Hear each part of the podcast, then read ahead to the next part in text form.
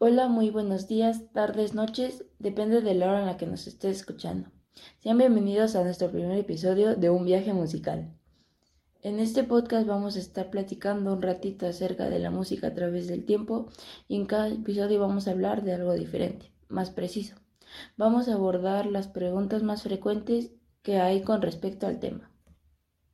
Las encargadas de este podcast vamos a ser mi compañera Melissa y yo, Camila. Y bueno, sin más preámbulos, comencemos con esto. En el episodio de hoy les vamos a estar hablando de qué es la música como medio de expresión, qué es, qué sentimos y qué nos provoca.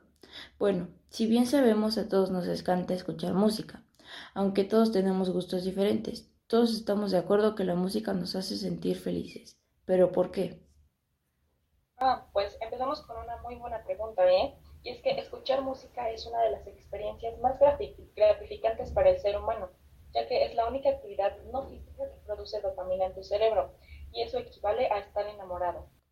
Claro, y es que no solo produce sustancias químicas en tu cerebro, sino también activa a tu cerebelo, que es el que se encarga de la coordinación y sintonización de los movimientos del cuerpo. Es decir, que cuando escuchas música que te guste, te, das, te da unas ganas inmensas de bailar. Vaya, solo con escuchar esta información me puse demasiado feliz. claro que sí, pero ahora que entendemos eso, hay una pregunta más importante aún. A ver, ¿cuál pregunta es? ¿Qué es la música? Ah, vaya, bueno, claro que sí. Qué bueno que preguntas, porque la música no es nada fácil de definir, ya que tiene un significado diferente para cada persona, pero así de manera muy general, se puede entender como el arte de crear y acomodar sonidos para que formen una melodía con ritmo y para que sea agradable al oído y a que más gente le guste. Pero ya que sabemos esto, creo que es necesario explicar más a fondo esto de la música, ¿no? ¿A qué te refieres? Me refiero a cuando se creó la música, o sea, dónde se creó, o cómo, o qué instrumentos se usaban y así. Ah, claro, claro. Qué bueno que lo mencionaste, porque si te pones a pensar, es muy curiosa la forma en la que se originó. Bueno, hace mucho tiempo en las primeras civilizaciones no se usaban instrumentos para crear música, sino que se usaban sus voces o sonidos de su cuerpo, por ejemplo aplausos o pisadas fuertes, pero ellos en sí no sabían que estaban creando música, ellos solo hacían ruidos que sonaran bien. Entonces, sabiendo esto, podemos decir que no sabemos cuándo se creó la música como tal. Es un poco raro, lo sé, pero es que conforme los años fueron pasando, se fueron inventando instrumentos y la gente empezó a descubrir nuevas formas de hacer música. Vaya, pero entonces tampoco podemos decir en dónde se creó la música. Pues no sabemos con exactitud, pero digamos que cuando la música fue considerada como tal, se puede decir que en la antigua Grecia, y se creó para comunicar vivencias y experiencias.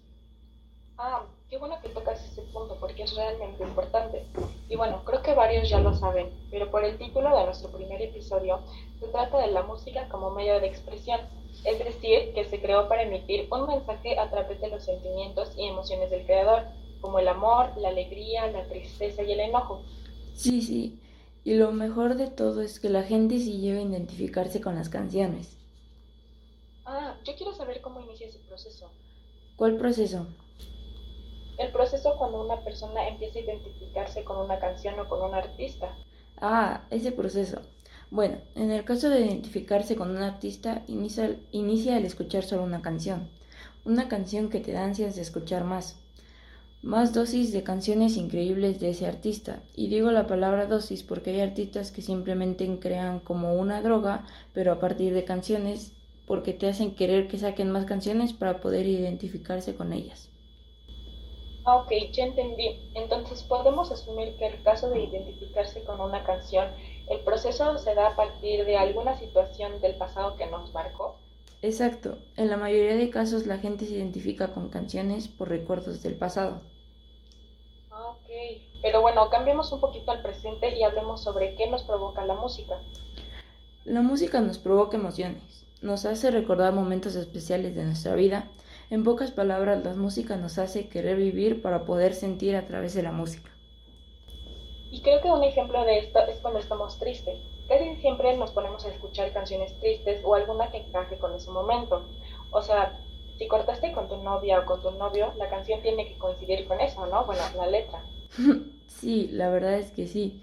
Y creo que un ejemplo perfecto es el álbum de Olivia Rodrigo, ya que tiene algunos meses que salió porque se estrenó el 21 de mayo de este año, pero creo que sus canciones hablan de desamor y creo que ya hemos escuchado por lo menos alguna. Por ejemplo, Drive License. Sí, sí, o sea, creo que la mayoría ha escuchado esta canción y sabe más o menos a lo que nos referimos como medio de expresión. Claro, pero no son solo canciones, también pueden ser solo melodías. Ah, claro, se me estaba olvidando, ¿eh? Pero sí, tienes mucha razón. Por ejemplo, en las películas o en una obra de teatro, si una escena es de terror, es claro que se tiene que crear una melodía que combine con esa escena, para que el espectador pueda sentirse como más unido a la escena.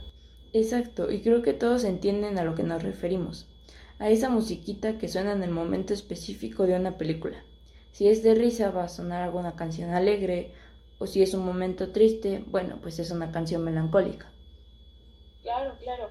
Y, y en las obras de teatro también está súper presente esas melodías para que podamos sentirnos más cerca o más conmovidos acerca de lo que está pasando.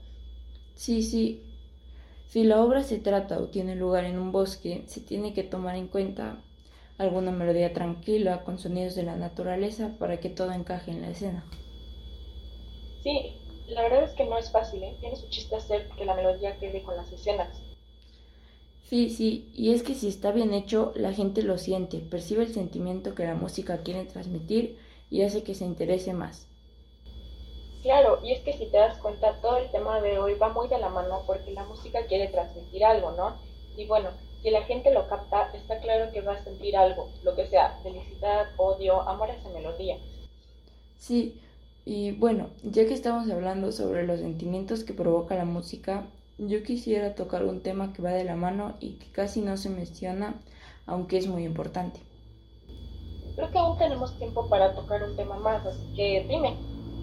Quisiera tocar también las canciones que son escritas con letras que a veces no quedan con el ritmo. Me refiero a que a veces la letra es triste y el ritmo transmite alegría. Siento que este tipo de canciones también tiene que ver con el tema. Sí, claro que sí que tiene que ver, porque son canciones que te transmiten dos o más sentimientos. Exacto, hasta ese punto yo quería llegar. En ese tipo de canciones le pones atención al ritmo o a la letra dependiendo de tu estado de ánimo. Claro, y es que si lo vemos más de cerca, nos damos cuenta que son muchas las canciones que tratan de transmitir varios sentimientos. Son tantas canciones, pero muy pocas veces la gente nota la diferencia entre los sentimientos del ritmo y de la letra. Sí, o sea, la mayoría de gente solo pone atención a esos cambios cuando trata de aprenderse la canción sin errores. O bueno, a mí al menos eso me pasa siempre. y un claro ejemplo de esta diferencia entre el ritmo y la letra es esta canción que creo que, no que todos hemos escuchado por lo menos alguna vez en nuestra vida. A ver, ¿de qué canción hablas? Hablo de Me Rehuso de Nanny Ocean. Ah, por supuesto que sí la he escuchado, es todo un éxito. Así es. Y es una canción que salió el 16 de septiembre del 2016, que aunque salió hace 5 años, la canción sigue siendo todo un éxito. Es una canción que si tú la escuchas sin prestar tanta atención a la letra, te transmite una energía para querer bailar sin importar en qué lugar estés. Y te hace pensar que es una canción de amor, pero el significado es dejar al amor de tu vida para ir en busca del sueño americano. Y pongo este ejemplo porque apenas me enteré del verdadero significado y al poner la letra me di cuenta. Es que bueno, también depende de qué compositor estemos hablando, ¿no? Ocean siempre ha sabido cómo asombrar a su público y me rehuso a seguir haciendo siempre todo un éxito. Sí, yo quise tocar este tema el día de hoy para dar, para dar este ejemplo que al menos a mí me sigue teniendo un poco asombrada. La verdad es que también me acabo de enterar de esta información y también me quedé muy sorprendida, ¿eh? Sí, también hay canciones que cambian su ritmo múltiples veces para hacernos sentir más cosas. Incluso hay géneros musicales que su principal propósito es ese, cambiar el ritmo varias veces y dejar a la gente asombrada de cómo logran hacer esos cambios. Y ya que lo mencionas, ¿qué géneros entran en este punto? Mm, no lo sé, se me ocurren géneros derivados de la electrónica como el género house, EDM, dance, techno y hardcore. Y bueno, ¿cómo es que estos géneros hacen los cambios de ritmo? Bueno, vamos a poner un ejemplo al género house. Este género tiene un origen en los años 80 en Nueva York y Chicago, y sus principales oyentes eran las personas gays y las personas afroamericanas. Digamos que esta música era nueva y no a todos les gustaba. En estos años empezaron a crear como sintetizadores y las cajas de ritmo. Básicamente iban a reemplazar a las orquestas en vivo. Ah, o sea, esta música era, mm, ¿cómo decirlo?, muy futurista para esos tiempos. Exacto. Acabas de decir la palabra clave, futurista. Y es que para crear este género se, necesitó mezclar ritmos, beats y remezclar disco para crear uno solo y que combinara. Ah, vaya. Y bueno, ¿puedo mencionar un pequeño dato interesante? Claro que sí. Bueno, es que esta música se escuchaba en bares y uno muy famoso era Warehouse. Y gracias a que tuvo una influencia mundial, se reconoce como el lugar que le dio nombre a la música house. Vaya, ese sí es un dato muy interesante y también podremos mencionar que uno de los DJs pioneros son Frankie Kunklers y Ron Hardy. Ellos combinaron ciertos sonidos, remezclaron algunos tracks y les dieron y les añadieron sintetizadores y cajas de ritmo para crear algo diferente. Y volviendo un poquito al tema, este género logra esos cambios de ritmo gracias a diferentes instrumentos que usan.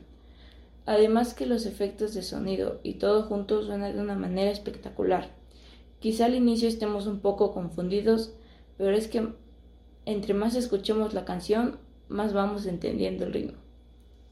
Vaya, o sea, todo eso lo hacen en una sola misma canción para que se escuche como única. Así es, es algo fascinante. Vaya que sí, ¿eh? Y bueno, ya que estamos hablando de este género, otra pregunta muy importante. ¿De ese género se crearon algunos, no sé, subgéneros? Oh, claro. Son géneros que tienen la misma base pero agregan o cambian algo para hacer un subgénero. Por ejemplo, el acid house o el deep house.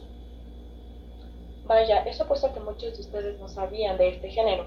Pero bueno, ya para acabar, tú mencionaste el cambio de ritmo y la diferencia entre letra y ritmo, pero algo que aún no tocamos son las canciones que tienen significados diferentes dependiendo de quién las escuche. Y una canción de este tipo que causó mucha controversia es Ojalá de Silvio Rodríguez. ¿La recuerdas? Claro que la recuerdo. Es una canción que a simple vista parece tranquila, con melodía relajante y con letra un poco entendible pues dicha canción hace años causó que la gente empezara a preguntarse el, el significado de la canción. Silvio decía que la canción era dedicada para su novia a los 18, para otros era una melodía metáfora política dedicada al gobierno de Cuba cuando Fidel Castro estaba en el poder, o incluso se llegó a pensar que era una metáfora para hablar de un francotirador soviético que terminó con la vida de muchos soldados. Es una canción hermosa, que aunque el mismo compositor aclaró de qué trataba la canción, la gente sigue creyendo en las otras teorías. Y este tipo de canción depende mucho sobre cómo la gente se identifica con ellas y qué logran entender de su letra. Claro que sí, depende mucho de la persona. Pero bueno, creo que ya estamos un poquito cortas de tiempo. Entonces, ¿qué te parece si tratamos de aterrizar el tema en general y terminamos con la sorpresa que les tenemos preparada? Me parece buena idea de terminar este episodio.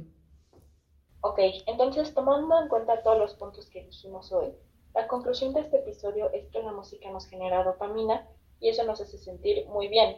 También que la música surgió hace mucho tiempo atrás como una forma de expresión. Y aclarar que la música fue y es la manera de expresar cosas que simplemente a veces por falta de valentía no podemos decir. Sí, sí, exacto. También, para cerrar, es necesario dejar en claro que la música también es una forma de, compartir. Y con compartir me refiero al momento en el que el compositor decide lanzar nuevas canciones para que más gente se exprese con ellas. Entonces nuestra conclusión del episodio queda como la música una forma de expresión y de compartir. Me gusta esa frase. Pero bueno, sin más que decir, nosotras nos despedimos. Nos vemos en el próximo episodio. Estás olvidando la sorpresa que tenemos preparada. Hoy, lo siento, es cierto, pero bueno, les platico un poco. Esta pequeña sorpresa la hicimos especialmente para ustedes. y se trata de una pequeña playlist de aproximadamente 8 canciones que se pueden escuchar en una fiesta. Sí, y todo eso lo hicimos para que, aparte de disfrutarla, para que ustedes también se animen a, hacer su propia playlist para una ocasión especial y que la puedan compartir con sus amigos o personas cercanas. Así es. Bueno, los dejamos escuchando nuestra sorpresa y esperamos que les guste mucho. Nos vemos en el próximo episodio. ¡Oye, Bebico! ¡La señorita de al lado tiene hambre!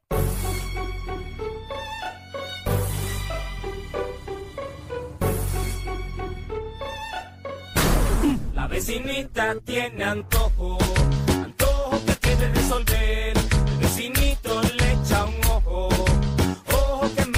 Comer. La vecinita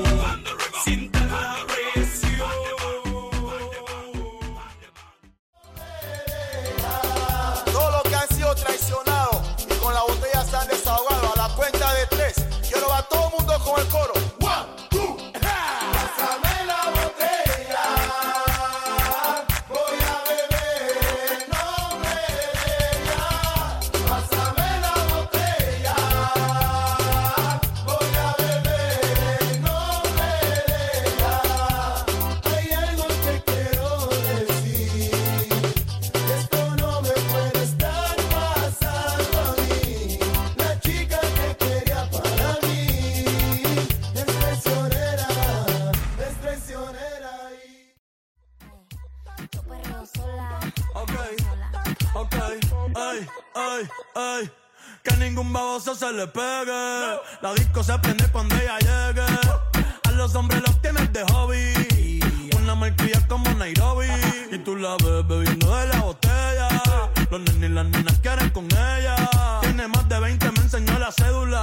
Ey, del amor es una incrédula. Ella está soltera antes que se pusiera de moda. No creen amor, le damos el foda. El DJ la pone y se la sabe toda. Se trepa en la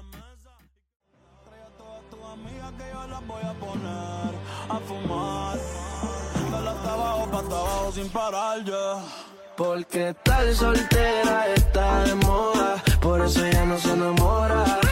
Tal soltera está de moda, por eso no va a cambiar. Que tal soltera